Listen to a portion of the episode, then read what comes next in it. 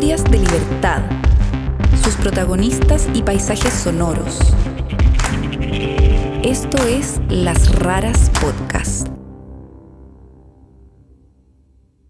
Este cuadro, estas flores, estos labios pintados, se lo pintó mi hija. Mi hija, una niña que a los siete años fue abusada sexualmente. Ajá.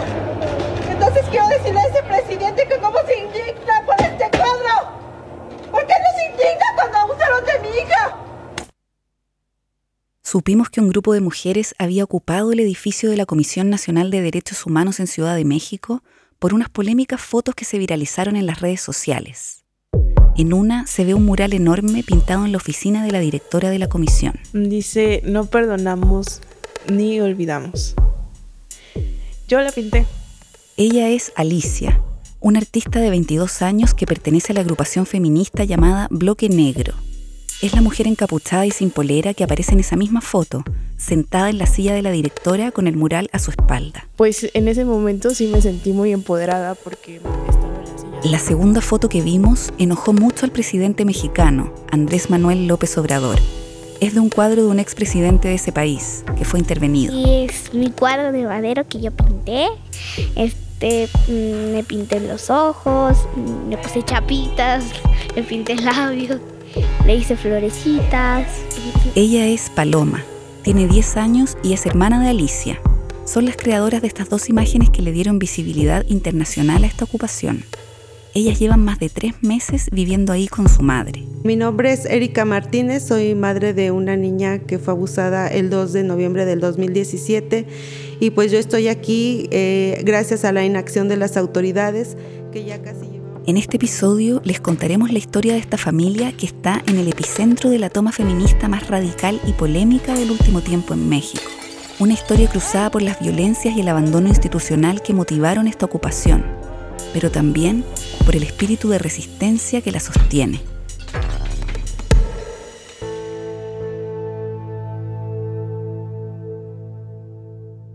Esto es Las Raras, historias de libertad.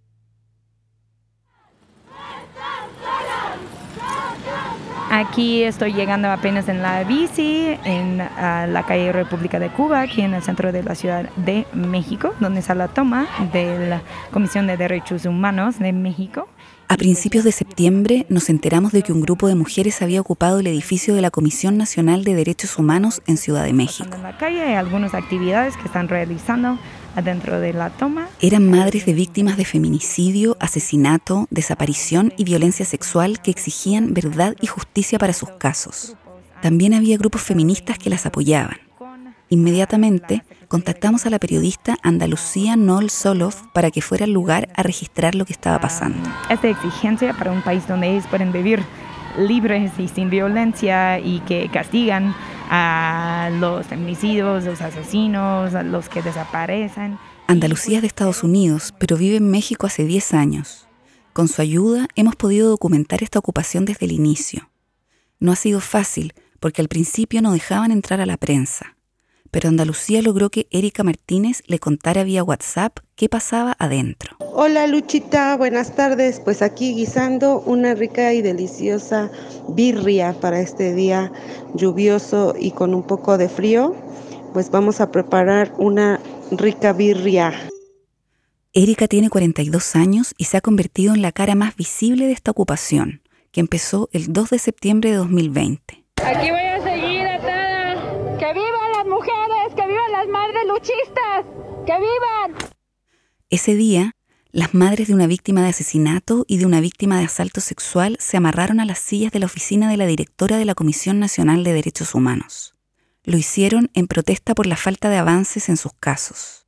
Ellas contactaron a grupos feministas para que las apoyaran. Yo llegué el día 3 de septiembre aquí a la CNDH en apoyo a la señora Marcela Alemán, que estaba aquí eh, amarrada a la silla, eh, que ella traía un caso con su hija parecido al mío. Y pues ella había pedido el apoyo de las chicas de Ni Una Menos y en particular mi apoyo porque yo tenía... Para entender por qué Erika y sus hijas se unieron a esta toma que surgió de forma espontánea, hay que volver atrás en su historia.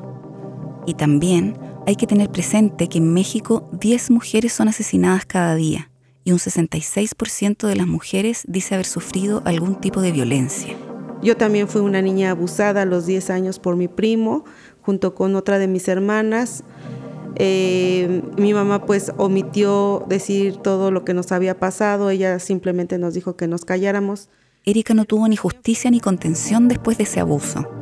Y cuando creció, tampoco tuvo muchas posibilidades para desarrollarse laboralmente y conseguir estabilidad económica. Yo siempre quise ser mecánico automotriz.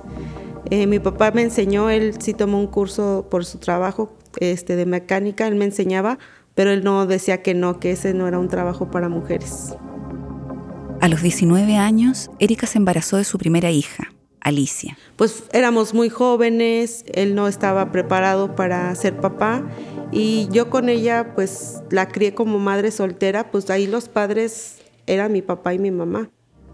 Nuestra condición económica de ese momento nos separaba, ¿no? O sea, porque si ella quizá hubiera tenido como una mejor oportunidad en sus empleos. Yo era la que llevaba el dinero a la casa, más nunca estuve así como al 100% con ella porque pues mi trabajo era de casi los siete días de la semana porque... A pesar de que estaba al cuidado de sus abuelos, Alicia sufrió la misma suerte que su madre. En su caso, el abusador fue un tío que vivía en la misma casa que ella. O sea, yo también a los seis o cinco años también sufrí un abuso sexual. Hola Luchita, son las 10.40 y nos están informando que hay varios granaderos a los alrededores. Esperemos que esto no pase a más eh, y si no, pues a darle duro. Lucha, ya tenemos presencia policíaca aquí afuera, si nos gustas venir a cubrir. Cuando Alicia tenía 10 años, Erika se enamoró de un compañero de trabajo. Trabajamos en una misma plaza comercial en, en, distintos negocios, pero pues ahí nos conocimos. Vivimos dos años juntos, todo estaba bien porque yo era independiente, yo trabajaba. Entonces, Erika se volvió a embarazar, pero su embarazo fue de alto riesgo, así que tuvo que dejar de trabajar. Desde que empezó mi embarazo, él me empezó a golpear. Yo siento que fue porque yo ya no trabajé, porque ya no aportaba, pero a los siete meses de embarazo él me golpeó este, muy fuerte en mi estómago con un polín y me desprendió la placenta. Entonces yo decidí separarme de él, pero a los dos años me buscó, me volvió a golpear y quiso abusar de mí.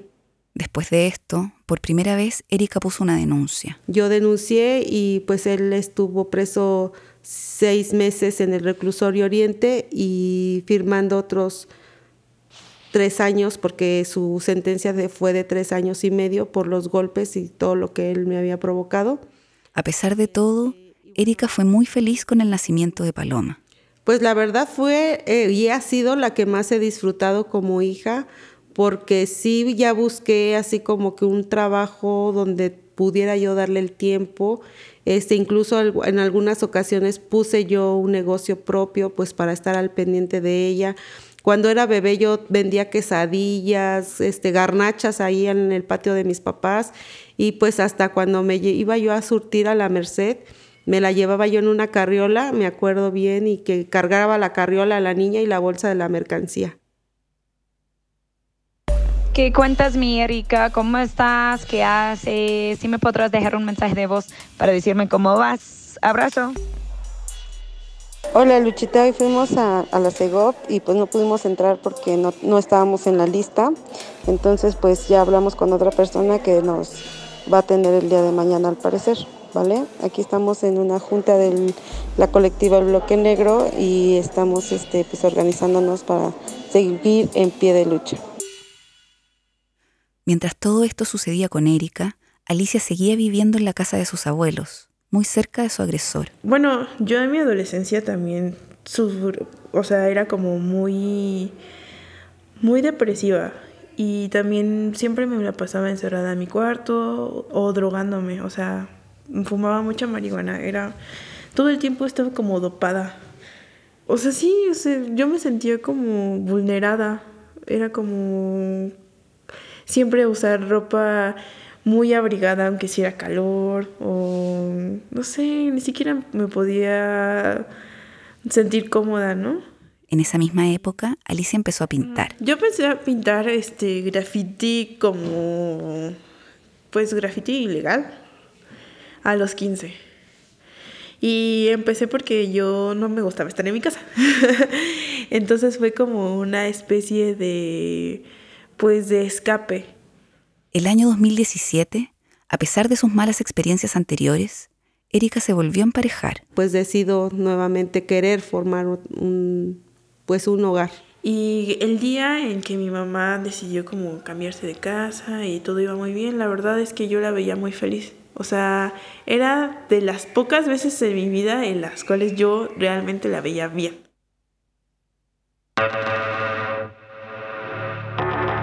Pero el 2 de noviembre de ese año, Erika, su pareja y Paloma fueron al cementerio a visitar la tumba del padre de él.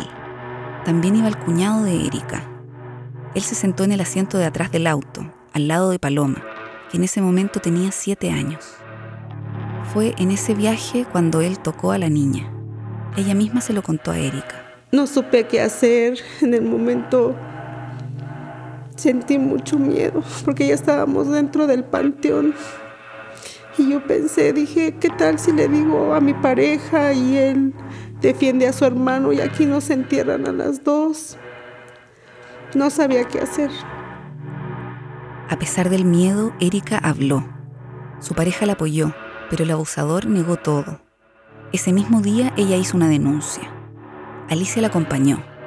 No estaban dispuestas a que un tercer abuso en su familia volviera a quedar impune. O sea, no lo podemos dejar así. O sea, no, no, no, no, no.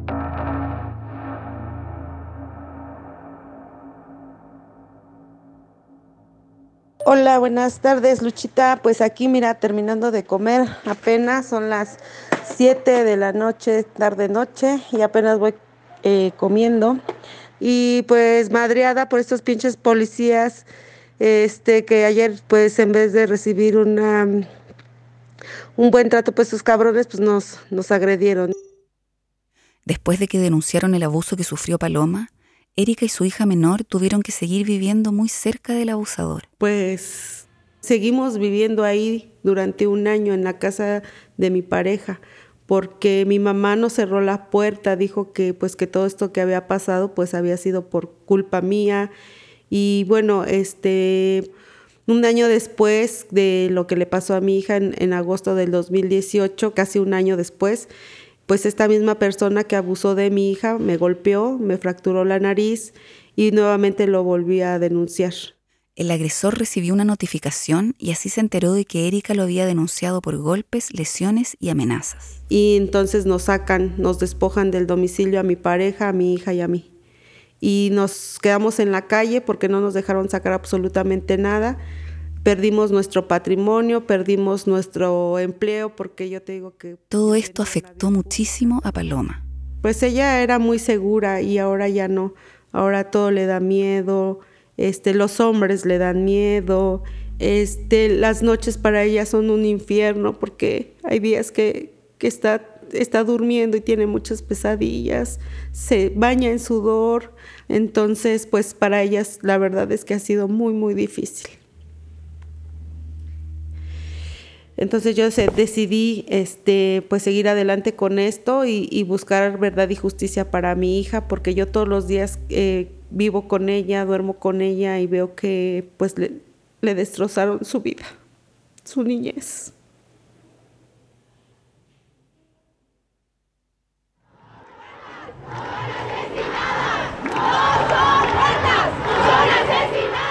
En esa búsqueda, Erika se acercó a los grupos de madres de víctimas que existen en México y empezó a participar de las marchas feministas.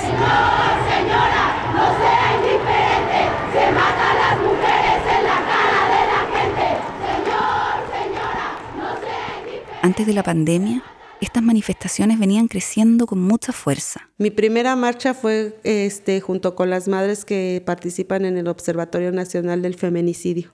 Y la primera marcha que hice con ellas fue la marcha del silencio, donde todo el camino lloré, lloré, lloré, porque yo no había marchado nunca en mi vida y que yo lo que quería hacer en mi primera marcha era gritar, gritar lo que le había pasado a mi hija y que quería yo justicia.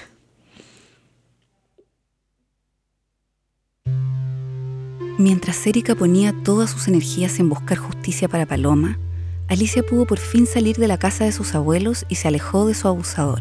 Tenía un trabajo estable en un call center que se lo permitía.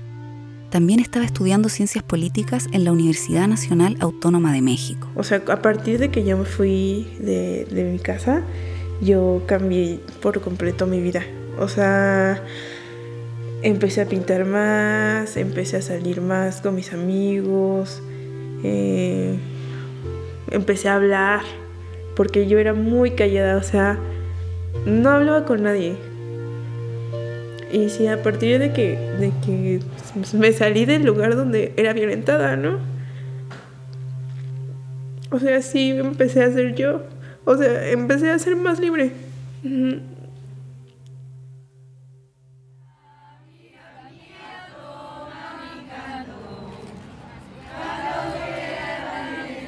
En eso estaban Erika, Alicia y Paloma cuando empezó la toma de la Comisión Nacional de Derechos Humanos. Erika participó del momento mismo de la ocupación del edificio, que fue pacífica. Unos días después se unieron sus hijas e hicieron el mural y la intervención del cuadro que se hicieron virales. Unas semanas después, finalmente dejaron entrar a Andalucía a registrar lo que estaba pasando. Ya estoy lista yo. ¿Ya? Una de las habitantes de la Ocupa le hizo un tour por el lugar. A ver, ¿dónde estamos? Estamos en la Ocupa de República de Cuba número 60. Ok, ¿y aquí qué está pasando? Aquí a tu lado. Bueno, aquí estamos recibiendo unas donaciones muy pesadas. ¿Y qué, qué están haciendo ahora? Aquí? Estamos sanitizando los productos para por la contingencia, el COVID y todo eso. ¿Y aquí? Aquí es el área de comedor. Aquí es donde todas comemos. Hay algún, hay algunas reglas a seguir. Cada quien lava sus platos, cada quien lava sus vasos, nadie le hace nada a nadie. Y en la cocina pues nos vamos nos vamos turnando de quién hace la comida. La principal motivación de la ocupación es denunciar la inactividad de las instituciones frente a los casos de feminicidios, asesinatos, desapariciones y abusos sexuales que se multiplican en México. Esto lleva a que la impunidad frente a estos crímenes sea altísima. Nueve de cada diez homicidios no se resuelven, por ejemplo. Esa impunidad también ha afectado el caso por el abuso de Paloma, que no ha avanzado en tres años. El abusador de mi hija sigue libre y es por eso que yo he decidido junto con el Bloque Negro tomar estas instalaciones. Dos agrupaciones participaron en un primer momento de la toma. Una es el Bloque Negro, una colectiva feminista formada por mujeres jóvenes, muchas de ellas estudiantes universitarias, que usan capuchas negras y esconden sus identidades. Ellas llegaron para apoyar a las madres de víctimas que empezaron la ocupación. Alicia se unió a ese grupo. Y es algo muy bonito porque justo pierdes como tu identidad individual para volver como las reivindicaciones colectivas en un objetivo, ¿no? El bloque negro se ha hecho conocido por su radicalidad, por pintar monumentos con frases feministas y por tirar bombas molotov contra la policía en las marchas. Eh, Bueno, la acción directa principalmente sirve para visibilizar como las reivindicaciones que fueron desde el principio legítimas, pero nunca fueron escuchadas por el Estado. Las marchas del movimiento feminista pues eran pacíficas, pero hubo un momento en el que también ya, o sea, una se cansa y tiene que tiene que mostrar su descontento de otra forma, ¿no? Ya rompimos el silencio y no les vamos a permitir que hagan un maldito circo ya de nuestro dolor. El otro grupo que estuvo involucrado en la ocupación fue el Frente Nacional Ni Una Menos, que reúne a familiares de víctimas de feminicidio, asesinato, desapariciones y violencia sexual. Ellos llegaron desde distintas ciudades del país a exigir verdad y justicia para sus casos. Y si quemo y rompo y hago un pinche despadre en esta ciudad, ¿cuál es su pinche problema? A mí me mataron a mi hija. Yo no soy una Su líder es Yesenia Zamudio, la madre de una joven víctima de feminicidio que se ha convertido en una conocida activista. No le permiso a nadie, porque yo estoy rompiendo por mi hija. Y la que quiera romper, que rompa. Y la que quiera quemar, que queme. Y la que no, que no nos estorbe. No, pues aquí llegamos a ser hasta más de 100 personas cuando estaban los familiares.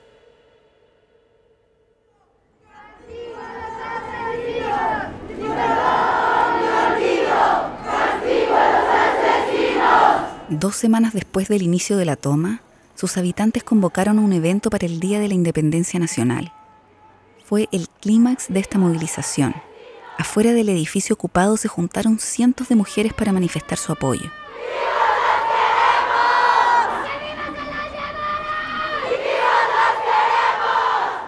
Pero ese día también marcó el inicio de la ruptura entre el grupo de familiares de víctimas y el bloque negro.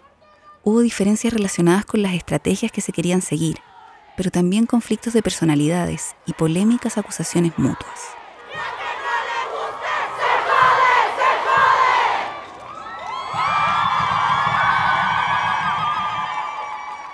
Finalmente, los familiares de las víctimas se fueron de la Ocupa después de que la Comisión Nacional de Derechos Humanos se comprometió a revisar sus casos. Esto hizo que la toma pasara de tener alrededor de 100 personas a solo unas 15. Ok. ¿Y qué más me quieres mostrar? Este mural. Aquí de este lado dice México Feminicida. Es un mural que, que hemos hecho nosotras porque realmente México es un México feminicida en el que estamos viviendo y en el que el gobierno eh, quiere tratar de ocultarlo. Después de que el Frente Nacional Ni Una Menos se fue, la Ocupa quedó a cargo del bloque negro y se transformó en un albergue para mujeres. Pues hemos recibido muchas, muchas mujeres de diferentes violencias y que pues aquí las hemos recibido y que con los brazos abiertos aquí las seguiremos recibiendo. Representantes de la ocupación se reunieron con autoridades del gobierno mexicano y les presentaron un petitorio. Entre otras cosas, piden que les cedan el edificio de la Comisión Nacional de Derechos Humanos y que el Estado rinda cuenta sobre las acciones que se han tomado para erradicar la violencia contra las mujeres. Actualmente están en conversaciones para establecer una mesa de trabajo. Tenemos a una chica que llegó desde Toluca con su bebé de 9, 10 meses más o menos. Tenemos este otras chicas que por por la pandemia perdieron su empleo y ya no tienen para pagar renta a chicas que en su casa han sufrido violencia y que pues ahorita este pues están aquí refugiadas. El día de hoy recibimos a una chica que sus padres por el estar participando en las marchas pues decidieron sacarla de su casa.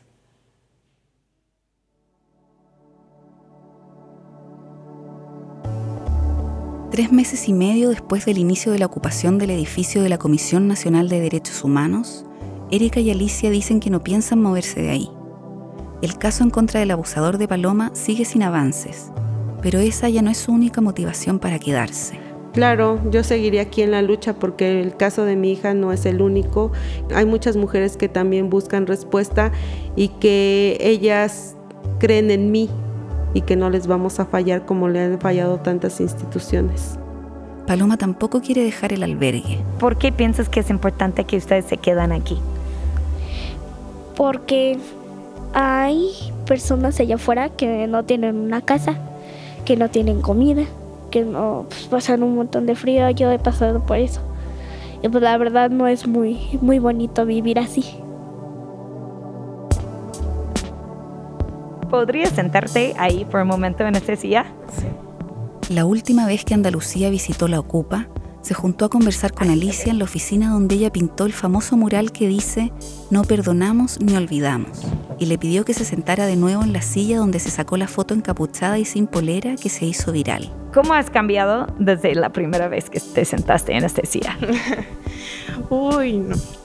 Ay, no, no, no. pues la primera vez que me senté aquí, mm, pues sí venía rota, ¿no? O sea, el patriarcado puso su yugo sobre mi espalda toda la vida. Pero cuando me senté aquí y vi que había una oportunidad de cambiar las cosas, o sea, de verdad mi mente se transformó. Yo creo que al llegar aquí empecé a creer en nosotras, en todas las mujeres y, y en especial en mí. ¿Has encontrado amor aquí? Sí, sí, encontré a una compañera.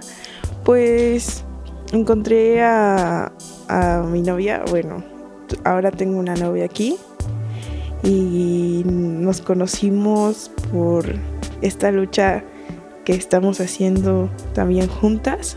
Mm, y creo que es lo más bonito que me ha pasado en este tiempo que he estado aquí. ¿Y qué fue que te hizo enamorarte de ella? Ah, porque es que ella me enseñó a cómo hacer explosivos.